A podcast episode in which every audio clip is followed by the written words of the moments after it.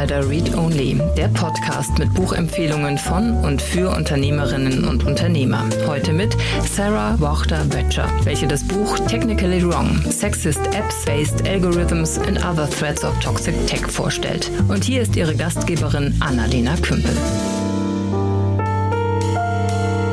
Vielen Dank und herzlich willkommen zur heutigen Folge von Startup Insider Read Only. Mein Name ist Annalena Kümpel und ich spreche heute mit Sarah Wachter-Böttcher über ihr Buch Technically Wrong. Sarah ist Sprecherin, Speakerin, Beraterin und Autorin mehrerer Bücher. Und in Technically Wrong geht es darum, wie sich die Biases unserer Gesellschaft auf die Technologie übertragen und wie Technologie auch verschiedene Biases sichtbar macht. Es war total spannend, welche Beispiele sie mitgebracht hat, worauf wir denn eigentlich achten sollten. Wir haben aber auch darüber gesprochen, warum das überhaupt problematisch ist und welche Ideen sie hat, um in Zukunft bessere Technologie zu kreieren. Es ist wirklich ein cooles Gespräch geworden. Wir haben in so einer Mischung aus Deutsch und Englisch gesprochen. Sarah ist eigentlich in den USA, wollte aber unbedingt Deutsch mit mir sprechen. Sie hat die Sprache als Erwachsene gelernt. Zwischendurch gerät sie an ihre Grenzen und wechselt dann einfach ins Englische. Das ist überhaupt kein Problem. Ihr werdet es trotzdem total gut verstehen und könnt wahrscheinlich sehr entspannt zuhören, weil das alles total smooth läuft. Lasst uns einfach direkt starten. Ich wünsche euch viel Spaß mit dem Interview mit Sarah Wachter-Böttcher. Hallo Sarah, schön, dass du da bist. Hallo Annalena. So, wie geht's dir? Oh, es geht mir okay. Äh, ich bin eigentlich ein bisschen nervös, äh, ein Interview auf Deutsch zu machen. Ja, wir machen, wir machen das schon. Ich bin sehr gespannt. Du hast das Buch Technically Wrong geschrieben. Du hast noch mehr Bücher geschrieben, aber über das sprechen wir heute. Warum hast du ein Buch über dieses Thema schreiben wollen? Ja, also ich habe realisiert, dass Technologie keine besondere Interesse ist. Ich wollte ein weites Publikum zeigen, wie tief die Probleme in Technologie sind. So, fast alle Leute nutzen Apps und andere Technologie täglich und wir müssen jetzt mit Tech arbeiten, um ganz normalen Sachen im Alltag zu machen. So, zum Beispiel, wie findet man einen neuen Job oder wie bewirbt er sich für diesen Job? Ohne das Internet und Tech-Produkte wird das Unmögliche und Unmögliche oder zumindest schwieriger und ich habe diese, diese Probleme mit Technologie gesehen, mit Bias, mit ähm, unempathischer Design und ich wollte erklären, ähm, wie groß diese, diese Probleme sind und auch Ursprünge dieser Probleme. Mhm, okay, also du wolltest die Probleme beschreiben und erklären, wo sie herkommen einfach. Ja. Und dann gehen wir doch mal ins Probleme beschreiben. Du hast den Untertitel Sexist Apps, Biased Algorithms and Other Threats of Toxic Tech gewählt. Welche Geschichten hast du so aufgenommen in dein Buch? Ja, es gibt viele Geschichten drin und ähm, das Buch eigentlich beginnt mit, mit einer Geschichte von Facebook, mit Year in Review. Ein Freund von mir, Eric Meyer, er ist auch eigentlich ein Co-Autor, ein, ein anderes Buch, Design for Real Life. Er hat etwas unglaublich tragisch erlebt. Seine Tochter ist 2014 gestorben. Sie war sechs Jahre alt und hatte einen aggressiven Hirntumor. Und das war klar das schlimmste Jahr seines Lebens. Am Ende des Jahres ist er an Facebook gegangen, um frohe Feiertage und so weiter zu seiner Familie zu sagen. Aber statt hat er eine Werbung von Facebook bekommen für das Year in Review Feature. Ähm, das Feature war ganz neu und ähm, Year in Review schafft ein Fotoalbum ähm, mit den populärsten Fotos aus dem ganzen Jahr drin. Und das Titelbild für sein Year in Review war ein Foto von seiner Tochter Rebecca. Und es war nicht nur ein Foto von seiner Tochter, sondern es gibt auch Luftballons und Tänzer, diese ähm, illustrierte, frohe Leute. Und ja, diese Animation aus, mhm. ne? diese Party-Animation. Ja, genau. Und sein Jahr war kein Party. ähm, das, ähm, der Text hat gesagt, Eric, here's what your year looked like, mit ähm, Ausrufezeichen und alles war sehr, ähm, ja, Party-Vibe. Und das war für ihn so tragisch und traumatisch und total insensitiv, weil sie haben dieses Feature designt, das nur funktioniert, wenn man ein gutes Jahr gehabt hat. Und für andere Leute klappt das nicht. So das, das ist schlimm und das ist ein Problem. Aber äh, was ich ähm, realisiert habe, ist, dass es so viele Probleme gibt, die nicht nur an der Oberfläche sind. Ich meine nicht nur mit Text oder mit Illustrationen, sondern auch mit diese tieferen Problemen. Zum Beispiel, es gibt jetzt diese unzählbare Apps, die die Fruchtbarkeit und die Menstruation verfolgen. Ja. Aber manche machen sehr große Vermutungen über ihre Users. So zum Beispiel, die vermuten, dass ein User entweder schwanger werden will oder nicht schwanger werden will. Aber es gibt auch Users, die nur ihre Menstruation verfolgen wollen oder Users, die LGBT sind und also können nicht schwanger werden mit ihrem Partner. Und wenn das in the User Onboarding um, Also, wenn in User Onboarding es nur diese zwei Möglichkeiten gibt, also willst du schwanger werden oder nicht schwanger werden? Also was sollen sie wählen? Sie sind nicht ähm, relevant. Und dann funktioniert die Produkte eigentlich schlechter für, für diese Leute, die nicht durchschnittlich, also quote unquote durchschnittlich sind. Und die sind oft die gleiche Leute, die schon im in Gesellschaft unterdrückt sind. Das heißt, wir haben hier so diese gesellschaftliche Entwicklung, ähm, die sich auch einfach in Technologie spiegelt. Ich meine, aus einer technischen, aus einer Business-Sicht würde ich sagen, na ja, das gehört einfach nicht zur Zielgruppe. Also das, wenn das Ziel der App ist, ähm, nicht nur die Menstruations nicht nur den Menstruationszyklus zu tracken, sondern eben auch die, den Fruchtbarkeitszyklus vor allem, dann ähm, ist die App einfach nur für Menschen gemacht, die genau das wollen. Also entweder nicht schwanger werden oder eben schwanger werden und deshalb wissen müssen, wann bin ich fruchtbar. Warum ist das schlimm? Also warum ist es so problematisch? Warum ist das technically wrong, dass, ähm, dass, dieses, dass das ein Thema ist? Ja, also ich glaube, dass es okay ist, eine spezifische Publikum zu äh, adressieren oder ein App dafür zu bauen. Okay, that's, that's okay, right? Not everything has to be for everyone. Mhm. ähm, aber ich finde, dass die Vermutungen über Users und was sie wollen oft sehr problematisch sind. So, Fruchtbarkeit, wenn das das ganze App ist, okay, dann sage ich, okay, ja, wenn ich eine App für Fruchtbarkeit will, dann okay, das funktioniert bei mir. Aber wenn man sagt, our app is for women's health mhm. und dann nur ein Teil davon ähm, äh, äh, and then near, oh gosh, I don't know what I want to say. See, my German's pretty good until it isn't, huh? Du schaffst das schon. if an app says it's for women's health and then it only serves a little piece of women's health, that's both exclusive and I think can be harmful. Okay. Das heißt, also eigentlich tatsächlich diese große gesellschaftliche Diskussion, ähm, die wir im Moment sowieso führen. Wer soll das Buch denn lesen? Wer soll von diesen Dingen erfahren? Mm. Ja, so das Buch war für ein weites Publikum geschrieben. So, ich habe gewollt, dass alle Leute das lesen können und dass es sehr einfach zu verstehen war. Aber ähm, ich habe auch gefunden, dass viele Leute ähm, aus Tech kommen, so Gründer, Designers, Software Engineers, Product Managers und so weiter.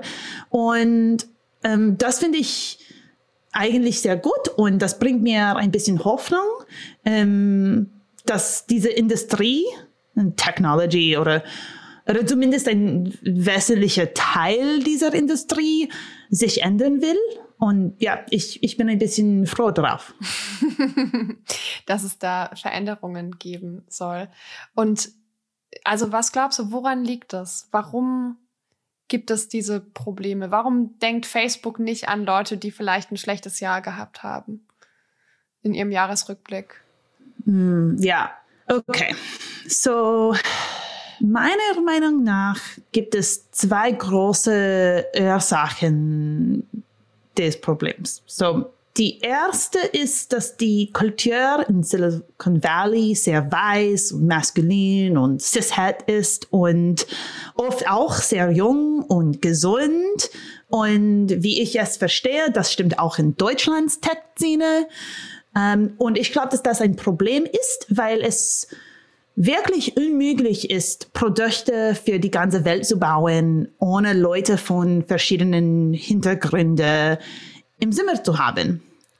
Und nicht nur, dass sie da sind, sondern auch, dass sie echte Macht in der Organisation haben. Ähm, so, das ist ein Teil. Also, das ist eine Sache. Und es gibt eine zweite. Und das, glaube ich, ist die unbehinderte Kapitalismus. Und ähm, ja, so uh, only that small problem. Um, also ich meine, wenn Startups normalerweise Venture Capital bekommen, sie müssen ähm, scale fast, um ihre Investoren oder Investorinnen äh, zufrieden zu machen. Und das schafft ein Short-Term Mentality, ähm, worin es okay ist, zum Beispiel verletzende Sachen zu machen, solange es Engagement erhöht. So, das ist für diese Startups, ja, das Short-Term Mentality. Und dann, auch wenn eine Firma sehr erfolgreich ist und größer wird, zum Beispiel Facebook, ähm, sie machen das gleich, weil dann muss die Firma machen, was für die Shareholders am besten ist. Mhm. Und sie machen das eben, wenn es gefährlich für diese Gesellschaft ist. Und daher glaube ich, ohne äh, Gesetze ist es eigentlich fast unmöglich, ähm, die, die Anreize zu verändern. Die Anreize sind Short-Term Mentality, right? Whatever makes engagement happen is good. Und diese Anreize müssen ändern, bevor was ähm, in der Industrie wirklich ändert. Okay, aber welche Art von Gesetzen könnte man denn hier schaffen? Weil ich stelle es mir total schwer vor, jetzt irgendwie nur in Deutschland oder sogar in einer globalen Kooperation ein Gesetz zu machen, das sagt, eure Technologie muss in irgendeiner Form alle Menschen einschließen. Also, ne, das kommt mir nicht machbar vor. Yeah, to talk about laws, let me speak in English for a moment. Um, otherwise, I will get uh, outside of my vocabulary. So, I don't think you can make worldwide laws that govern, you know, technology writ large and that say technology has to work for everybody. But I do think that we can take some of these issues into narrower laws. So, for example, there's been discussion in the U.S., although the U.S. is um, fairly averse to to uh, setting legislation against tech. Um, but there's been discussion in the U.S. about biased algorithms, so algorithms that are unfair to certain groups. Um, there's been discussion about what requirements we can set on firms to audit their algorithms and ensure that they're equitable, especially when they are um, when they're being used for um, activities that are related to things that are protected. So, for example, financial activities, things having to do with um, education, things having to do with employment. So, I think we need to look at this a little bit more closely and and be able to talk about laws in a narrower context. I think one big problem is that um, so many companies are based in the US or really follow along with kind of US Silicon Valley tech norms.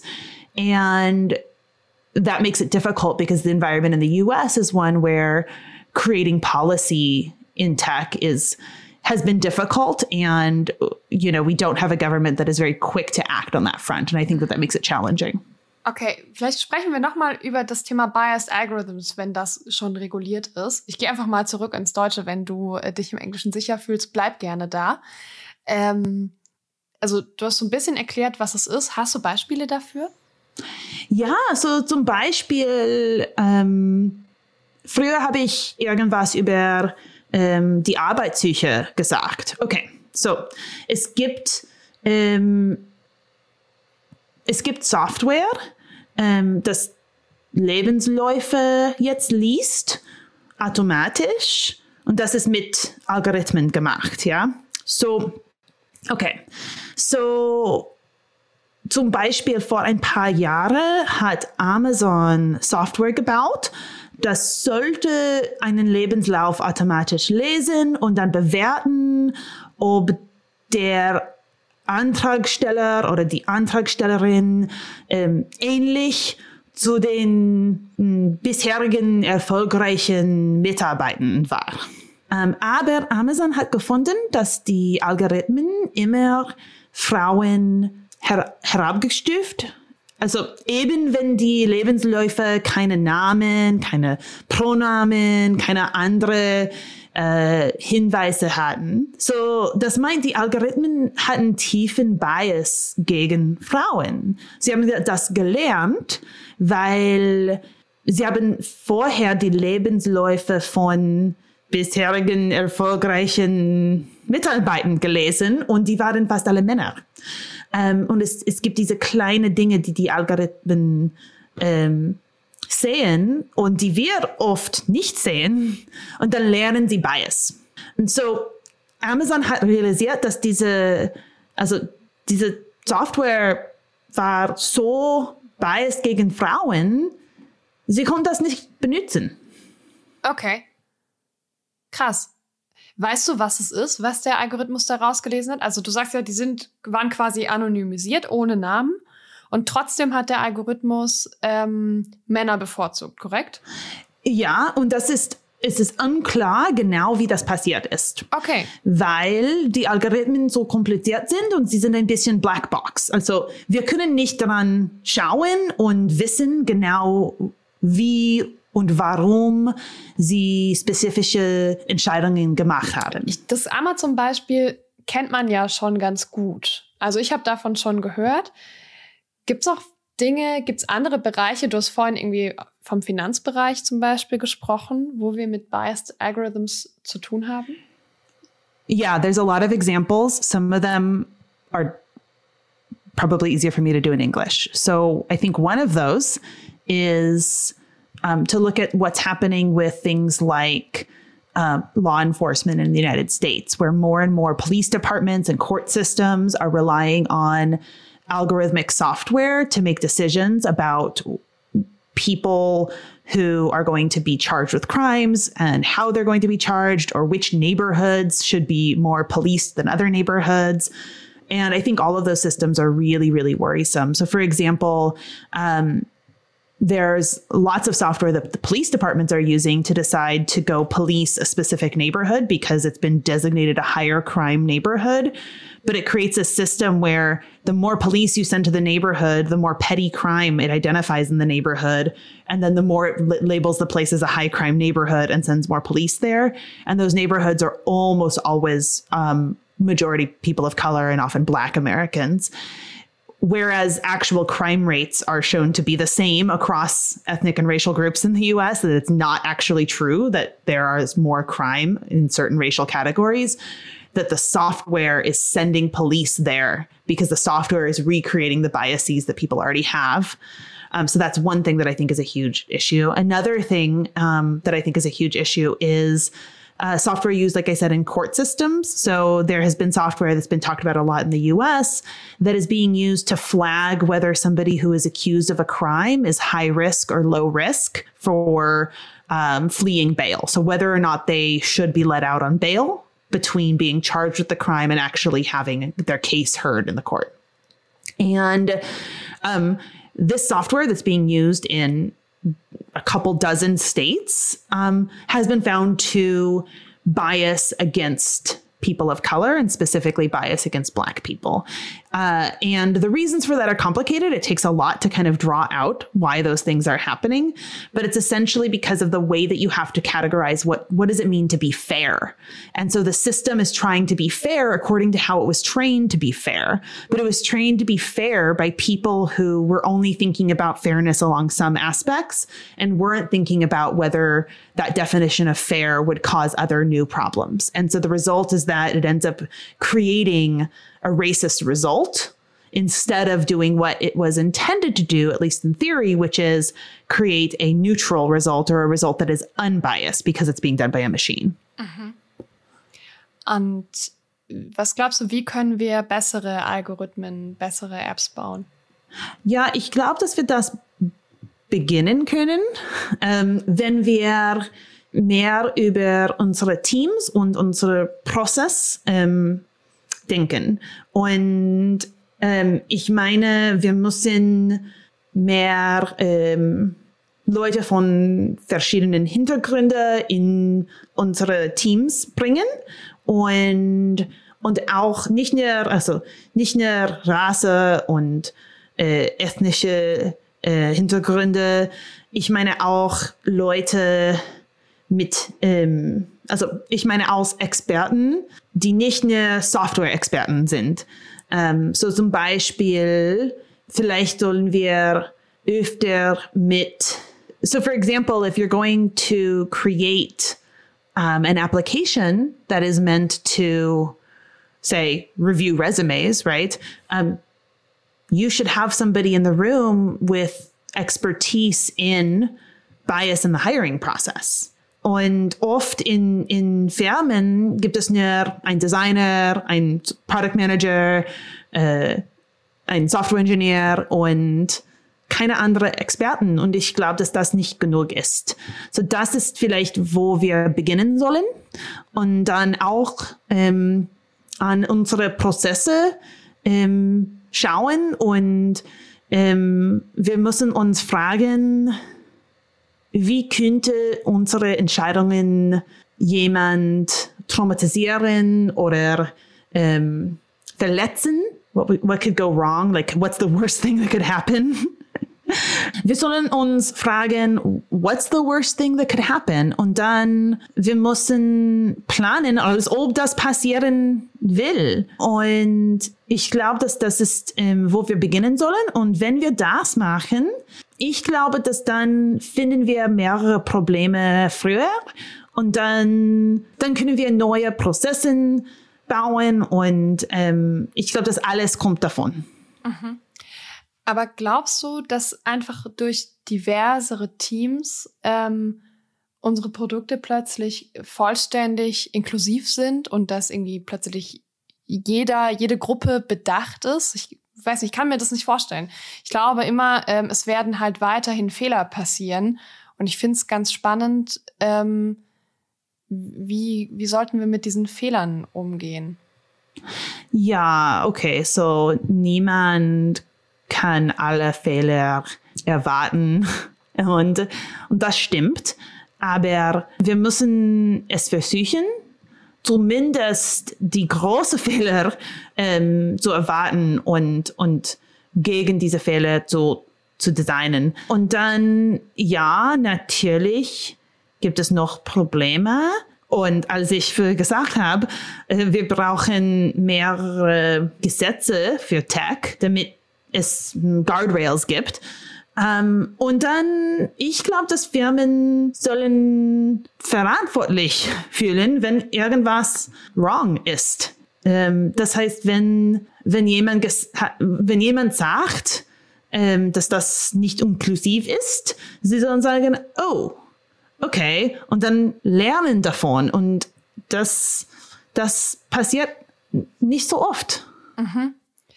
Ja, aber ich glaube, da sind wir wieder ein bisschen an der Frage vom Anfang. Ja, also unabhängig von meiner ganz persönlichen Meinung und meiner persönlichen Präferenz, ähm, ja, wie groß sind die einzelnen Gruppen, über die wir ja teilweise sprechen und also wie können wir das schaffen, dass sich das für die Unternehmen auch lohnt, weil das sind natürlich unglaublich große Prozesse, dann müssen Produkte umgebaut werden zum Beispiel. Na, also da passiert ja unglaublich viel, das teuer ist und Geld und Zeit kostet. Und am Ende ähm, ist die Zielgruppe zu klein, als dass, dass an mehr Umsatz dabei rauskommen kann, dass ein Unternehmen sich das auf Dauer leisten könnte.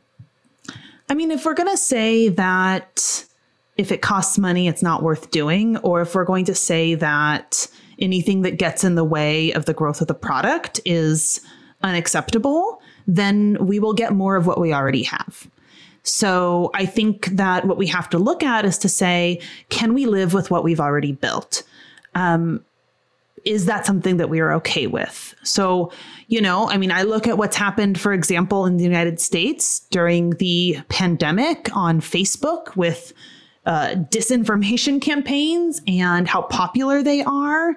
I look at that and I think, yeah, that that is profitable.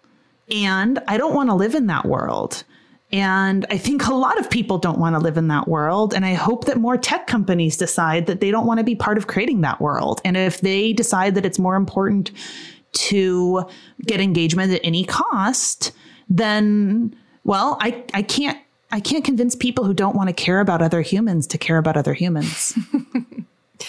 Das ist ein fantastisches Schlusswort. Ich glaube, das lassen wir einfach so stehen. Und ich frage dich noch nach einem Tipp für alle Gründerinnen und Gründer in unserem Zuhörerkreis. Was, ja, worauf sollten sie denn bei ihrer Produktentwicklung schauen? Oh, ja. Ähm, ja, mein Tipp ist, ähm, du sollst immer dich fragen, what's the worst thing that could happen? Und wenn du das fragst, und das antwortet, dann bekommst du neue Informationen und Ideen ähm, und mit, mit denen kann man bessere Entscheidungen machen in Design, in Development, überall. Okay. Danke dir für deine Zeit und für deinen Input, Sarah. Ja, danke, Annalena. Ciao.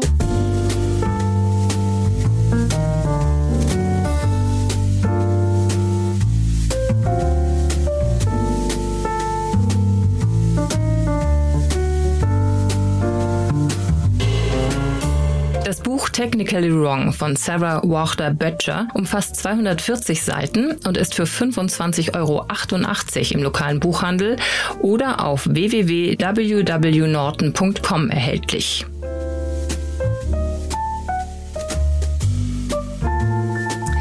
So, das war's schon wieder für heute. Ich hoffe, ihr hattet an dem Gespräch genauso viel Spaß wie ich.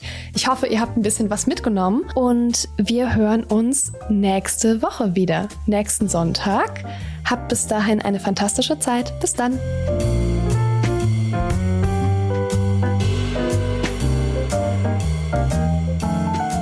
Wir verlosen fünf Exemplare des Buches Technically Wrong von Sarah Wachter Böttcher. Zum Teilnehmen einfach eine E-Mail mit dem Betreff Gewinnspiel und dem Wunschbuch an gewinnspiel at startup-insider.com schreiben. Das war die 43. Folge von Startup Insider Read Only, dem Podcast mit Buchempfehlungen von und für Unternehmerinnen und Unternehmer. Nächste Woche zu Gast Frank Sieren, China-Experte und Bestsellerautor, welcher das Buch Xingjin Zukunft Made in China vorstellt. Alle weiteren weiteren Informationen zu diesem und allen weiteren Podcasts von Startup Insider erhält man auf www.startupinsider.de.